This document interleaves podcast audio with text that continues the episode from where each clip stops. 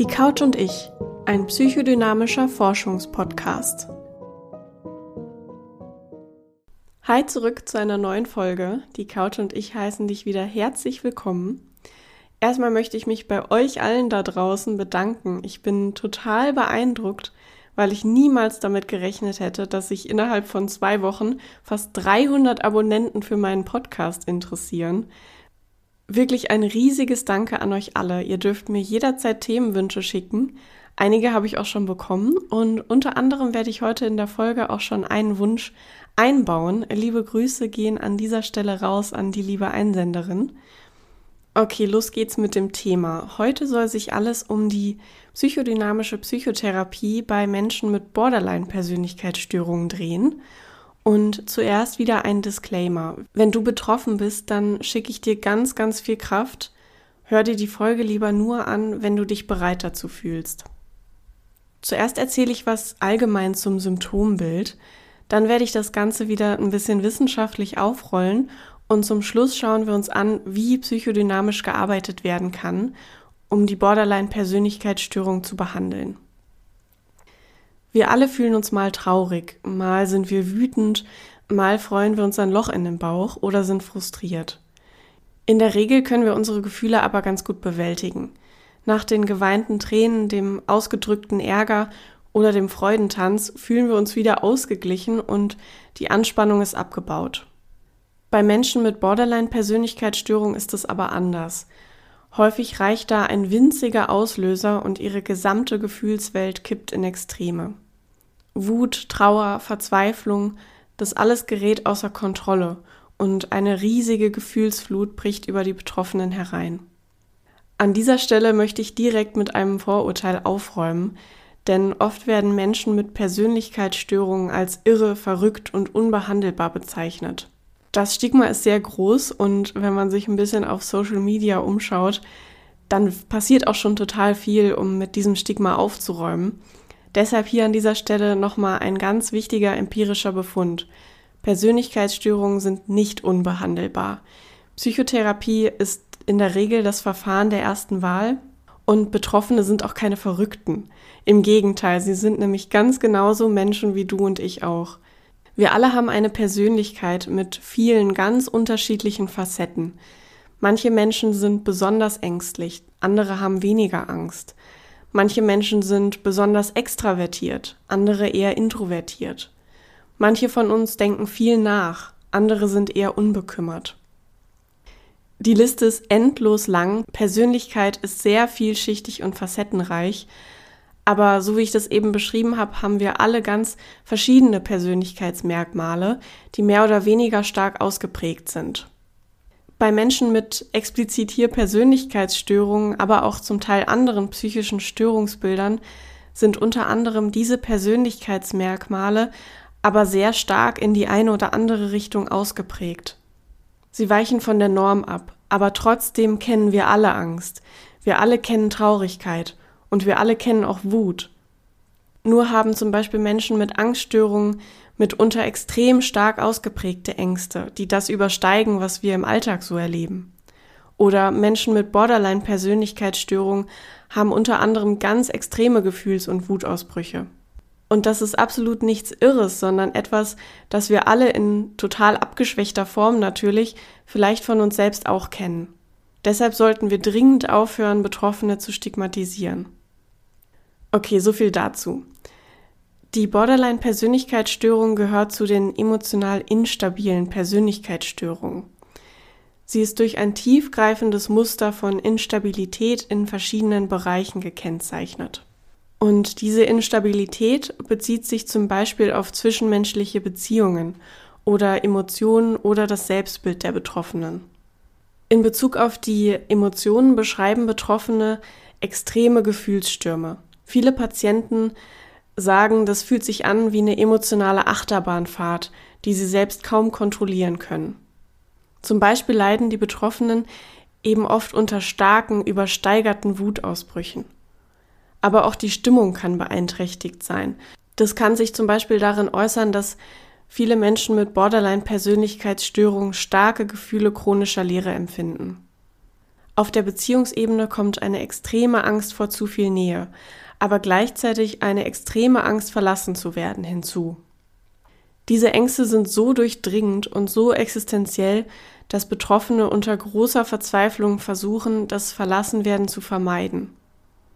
Darüber hinaus zeigt sich oft ein Muster instabiler und intensiver zwischenmenschlicher Beziehungen. Das kann sich zum Beispiel darin äußern, dass Betroffene die Menschen in ihrer Umgebung häufig total idealisieren, um sie dann im nächsten Moment bei einer minimalen Enttäuschung wieder ganz stark abzuwerten. Betroffene können an massiver Impulsivität leiden und das kann sich in potenziell selbstschädigenden Bereichen äußern, wie zum Beispiel dem Kaufverhalten, der Sexualität oder dem Substanzmissbrauch. Nicht selten zeigen Betroffene auch wiederholte suizidale Handlungen oder, oder selbstzerstörerisches Verhalten. Aber auch hier möchte ich kurz mit einem Vorurteil aufräumen, denn nicht jeder Mensch, der sich selbst verletzt, hat sofort eine Borderline-Persönlichkeitsstörung. Selbstverletzendes Verhalten ist erstmal ein eher unspezifisches Symptom von vielen verschiedenen psychischen Störungen. Und das bedeutet, dass selbstverletzendes Verhalten allein noch gar nichts über die zugrunde liegende Diagnose aussagt. Also nicht jeder, der sich selbst verletzt, hat sofort eine Borderline-Persönlichkeitsstörung.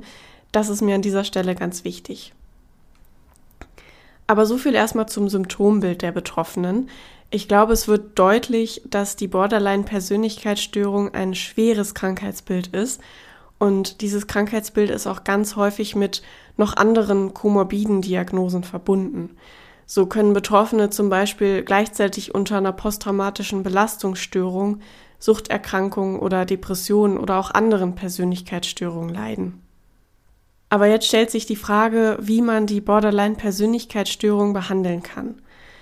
Dazu gibt es einige psychodynamische Behandlungsansätze, die sich gut eignen. Aber dazu ein kleiner Exkurs. Um die Wirksamkeit von Psychotherapien zu untersuchen, sind oft RCTs das Vorgehen der Wahl in der Wissenschaft. Das bedeutet, das ist der wissenschaftliche Goldstandard. RCT heißt, dass eine randomisiert kontrollierte Studie durchgeführt wird. Auf Englisch, deshalb wird es auch RCT genannt, bedeutet das Randomized Control Trial. Kontrolliert an dieser Stelle, weil es sowohl eine Experimentalgruppe als auch eine Kontrollgruppe gibt. Die Experimentalgruppe bekommt die besagte Psychotherapie, also zum Beispiel die psychodynamische Psychotherapie, die man eben auf die Wirksamkeit untersuchen möchte und die Kontrollgruppe bekommt dann eine andere Therapieform zum Beispiel. Die beiden Gruppen kann man dann mit statistischen Methoden vergleichen. In dem RCT steckt aber auch noch das Wort randomisiert und randomisiert an der Stelle, weil die Zuordnung der Probanden zu der Experimental- oder Kontrollgruppe zufällig passiert. Solche RCTs werden in der Psychotherapieforschung natürlich vielfach durchgeführt um zu untersuchen, ob eine Psychotherapie wirklich wirkt. Die psychodynamischen Psychotherapien und auch zum Teil die systemischen Psychotherapien hinken diesbezüglich den Verhaltenstherapien aber total hinterher.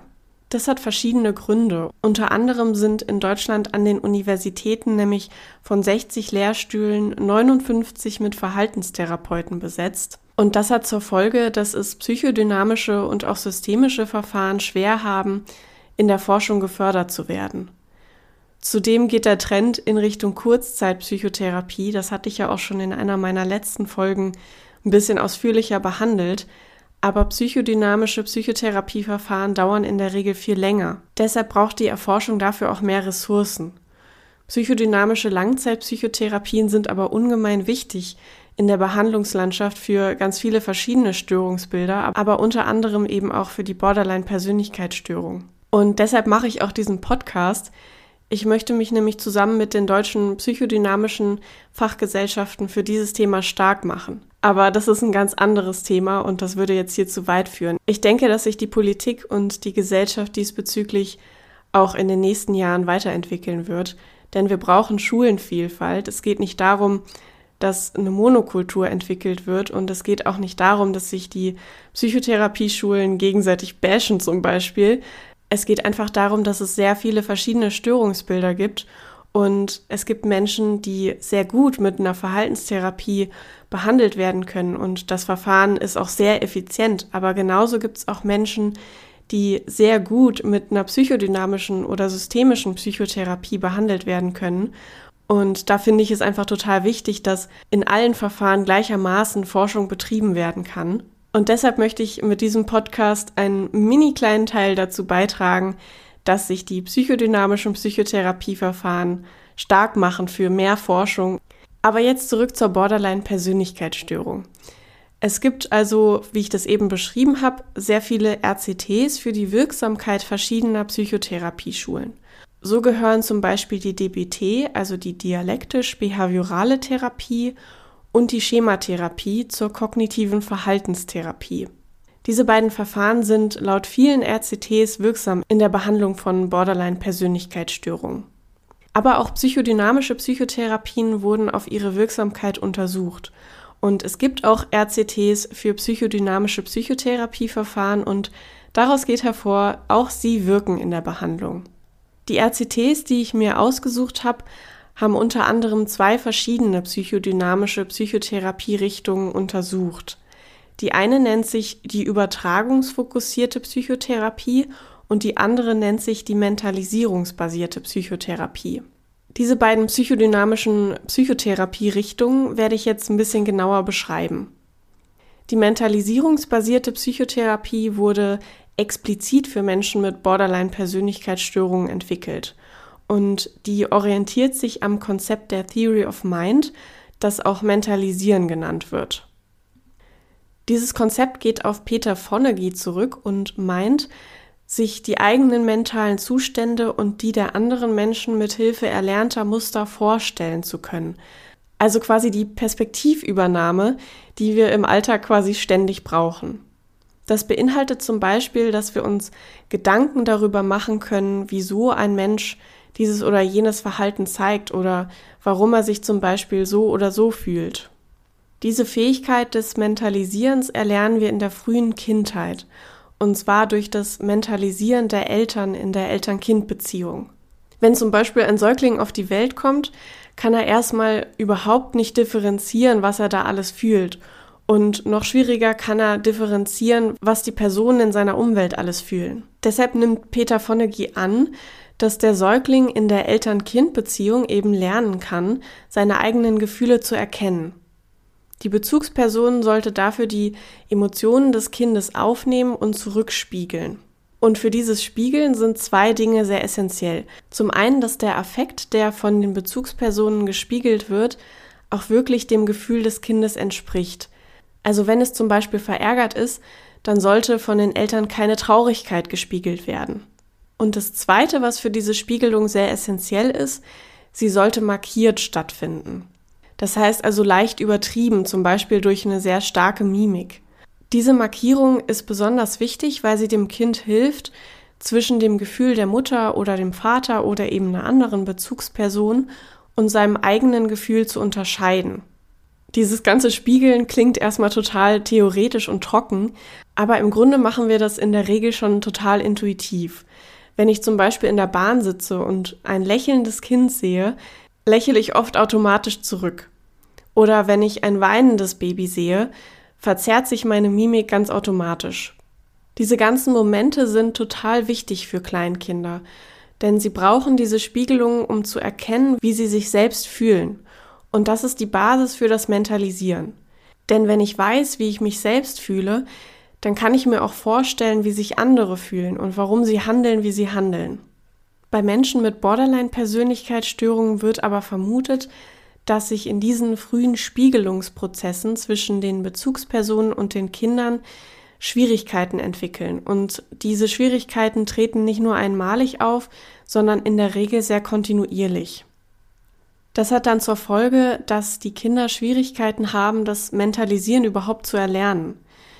Und das wiederum begünstigt die Entstehung von vielen verschiedenen Beeinträchtigungen, zum Beispiel in der Emotionsregulation oder eben im zwischenmenschlichen Kontakt. Und diese Symptome erleben Menschen, die von Borderline-Persönlichkeitsstörungen betroffen sind, nämlich in der Regel sehr, sehr ausgeprägt. Aber man muss dazu sagen, dass die Fähigkeit zum Mentalisieren bei uns allen zum Teil eingeschränkt ist, wenn wir stark erregt sind. Das kennen wir zum Beispiel aus Konfliktsituationen mit engsten Vertrauten. Und es fällt uns gerade in den Momenten, in denen wir uns total aufregen, oft sehr schwer, die Perspektive von unserem Gegenüber einzunehmen.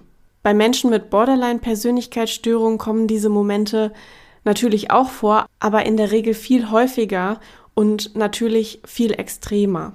Und die Folge davon ist, dass sie regelmäßig Schutzmechanismen zeigen, wie zum Beispiel Kampf- oder Fluchtreaktionen. Der Kampf, der kann sich dann in massiven Wutausbrüchen äußern oder die Flucht kann sich in dem aus der Beziehung gehen oder dem Kontakte abbrechen äußern. Ziel der mentalisierungsbasierten Psychotherapie ist es eben dann, die Fähigkeit des Mentalisierens in der therapeutischen Beziehung aufzubauen. Dabei helfen vor allem das Mentalisieren des Therapeuten und das Beziehungsgeschehen im Hier und Jetzt zwischen Therapeut und Patient. Dadurch können die beiden das Mentalisieren in der Beziehung mit der Beziehungsdynamik üben und der Patient kann eine korrigierende Beziehungserfahrung machen. So viel erstmal zur mentalisierungsbasierten Psychotherapie. Jetzt komme ich zur übertragungsfokussierten Psychotherapie. Die übertragungsfokussierte Psychotherapie geht auf Otto Kernberg zurück, in seinem Konzept geht es auch wieder um frühe Beziehungserfahrungen in der Kindheit. Er geht aber davon aus, dass diese Beziehungserfahrungen verinnerlicht werden und dass dieses verinnerlichte Bild von einer Beziehungserfahrung sich Objektbeziehungsdyade nennt. So eine Objektbeziehungsdyade besteht aus einer Repräsentanz des Selbst, einer Repräsentanz des anderen, der andere wird in der Psychodynamik auch oft Objekt genannt, und einer Repräsentanz des Affekts, also des Gefühls. Klingt erstmal total kompliziert, ist es aber eigentlich gar nicht so sehr. Deshalb an dieser Stelle ein kleines Beispiel. Wenn ich von meiner Mutter, also meinem Objekt, umsorgt, getröstet und gehalten werde, dann erlebe ich mich als zufriedenes Selbst. Meine Bedürfnisse sind befriedigt und das verstehe ich dann in der Folge als liebevolle Beziehung. Und das wiederum kann man dann als positive Objektbeziehungsdyade beschreiben. Genauso kann ich aber auch negative Objektbeziehungsdyaden verinnerlichen. Zum Beispiel, wenn meine Mutter oder mein Vater oder eben eine andere Bezugsperson meine Bedürfnisse nicht sieht, mich nicht im rechten Moment ernährt, tröstet oder schützt, dann erlebe ich mich als depriviertes, hungriges Selbst. Und das wiederum verbinde ich dann mit Angst. Im Kleinkindalter bilden wir viele verschiedene solcher Objektbeziehungsdyaden aus und im besten Fall integrieren wir die im Laufe unserer Entwicklung. Das heißt, dass jeder Mensch von uns natürlich gute und schlechte Eigenschaften hat, positive und negative Seiten, denn niemand ist perfekt. Das bedeutet, dass diese Dyaden, die wir verinnerlichen, selten nur gut oder nur schlecht sind. Aber bei Menschen mit Bindungstraumata und Menschen mit Borderline-Persönlichkeitsstörungen werden diese Dyaden nicht integriert. Das bedeutet, sie können sich selbst und andere oft nicht differenziert wahrnehmen, sondern entweder gut oder böse. Und dadurch kann der schnelle Wechsel zwischen ihren Emotionen zustande kommen. Im ersten Moment idealisieren sie sich selbst oder ihr Gegenüber, und im nächsten Moment folgt dann die komplette Abwertung. Und dieses Spiel der Extreme, das ist das zentrale Merkmal der Borderline-Persönlichkeitsstörung und das wird auch oft Identitätsdiffusion genannt. Betroffene diffundieren quasi zwischen ihren Zuständen hin und her. Es kann nicht etwas Gutes gleichzeitig neben etwas Schlechtem stehen. Zum Beispiel kann mein Arbeitskollege nicht gleichzeitig ein cooler Typ sein und mich gerade aber zurückweisen. An dieser Stelle würde die Idealisierung in die absolute Entwertung umkippen. Alle diese negativen Objektbeziehungsdyaden aus der Kindheit der Betroffenen beeinflussen natürlich unbewusst alle ihre aktuellen Beziehungen zu anderen Menschen. Und das ist nicht nur bei Borderline-Persönlichkeitsstörungen so, sondern wir alle machen Beziehungserfahrungen, die unsere späteren Beziehungen beeinflussen. Und da spricht man in der Psychodynamik von Übertragungen. Das bedeutet, dass wir alle frühe Erfahrungen auf aktuelle Beziehungen übertragen. Für Menschen mit Borderline-Persönlichkeitsstörungen sind diese Übertragungen aber mit Leidensdruck besetzt. Und an dieser Stelle liegt auch nahe, warum die übertragungsfokussierte Psychotherapie das Wort Übertragung im Namen hat. Denn in dieser Psychotherapie ist das Kernelement, dass sich diese frühen Bindungserfahrungen in der therapeutischen Beziehung reinszenieren. Also in dieser übertragungsfokussierten Psychotherapie wird mit der Übertragung gearbeitet. Die Patienten übertragen in der therapeutischen Beziehung ihre negativen, zum Teil wirklich sehr existenziell bedrohlichen Beziehungserfahrungen aus der Kindheit auf den Psychotherapeuten. Und der Psychotherapeut bleibt natürlich nicht unberührt, sondern spürt in der Regel irgendeine Reaktion darauf. Und mit Hilfe dieser Reaktion der Therapeuten auf das Geschehen, der sogenannten Gegenübertragung, wird es im Behandlungsprozess dann möglich, die unbewussten frühen Erfahrungen bewusst zu machen und damit zu arbeiten. Das heißt, dass durch dieses bewusste Verständnis der therapeutischen Beziehung im Hier und Jetzt positive und negative Gefühle sich selbst und anderen gegenüber nicht mehr in einem Entweder-oder-Prinzip gespalten werden müssen. Vielmehr kann geübt werden, dass diese Zustände nebeneinander bestehen dürfen. Ein Gefühl, ein Mensch, eine Situation ist nicht nur schwarz oder weiß, sondern sowohl als auch facettenreich.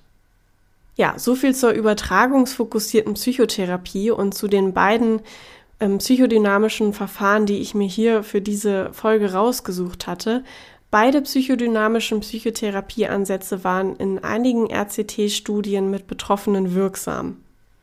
Aber die Psychotherapie ist durch die Schwere des Krankheitsbildes langwierig und für die Betroffenen und die Psychotherapeuten zum Teil sehr intensiv. Um kurz an dieser Stelle nochmal auf die Forschungsdebatte von vorhin zurückzukommen. Ich denke, es wird hier auch deutlich, dass so ein umfangreiches und tiefgreifendes Nachreifen der Persönlichkeit der Betroffenen in 24 Stunden Kurzzeitpsychotherapie nicht erreicht werden kann. Betroffene brauchen oft jahrelang Behandlung und dafür gibt es Wirksamkeitsnachweise. Gerade psychodynamisches Arbeiten kann eben für Menschen mit ganz frühen Bindungstraumata sehr heilsame und korrigierende Beziehungserfahrungen ermöglichen. Wenn Menschen tiefgreifende negative Objektbeziehungsdyaden verinnerlicht haben, sich dann in der Folge im Kontakt mit anderen dadurch existenziell ungeliebt, verängstigt und misstrauisch fühlen, dann kann psychodynamische Bindungsarbeit diese verletzten Persönlichkeitsstrukturen nachreifen lassen. Genauso wenn Menschen durch frühe Bindungstraumata und misslungene Spiegelungen mit den Bezugspersonen kaum mentalisieren können, kann die psychodynamische Bindungsarbeit diese verlorene psychische Fähigkeit aufbauen. Das Symptombild der Betroffenen ist total komplex und schwer, aber durch die psychotherapeutische Arbeit können Symptome zurückgehen und die Lebensqualität zurückgewonnen werden. Es gibt also wirksame Behandlungsmöglichkeiten für Betroffene und hoffentlich bald auch mehr Kassensitze, damit Betroffene schneller an Hilfe kommen. Ja, das war's für heute mit der Folge. Ich hoffe, mir ist es irgendwie gelungen, dieses hochkomplexe Störungsbild und die Behandlung, die damit verbunden ist, so gut es geht zu beschreiben. Ähm, das hat natürlich alles keinen Anspruch auf Vollständigkeit. Es gibt noch viel, viel mehr, was ich hätte sagen können. Aber falls du dich dafür interessierst, verlinke ich dir wieder ein paar Texte in dem Anhang beziehungsweise in den Show Notes und bis bald. An dieser Stelle ein herzliches Danke, dass du wieder mit dabei warst. Wenn du Fragen, Anregungen oder Kritik hast, schreib mir sehr gerne. Alle Quellen zusammen mit meinen Kontaktdaten findest du in den Show Notes und jetzt wünsche ich dir eine wunderbare Woche. Ach so, und falls dir der Podcast gefallen hat, dann lass mir gerne ein paar Sterne bei Spotify oder Apple Podcasts da.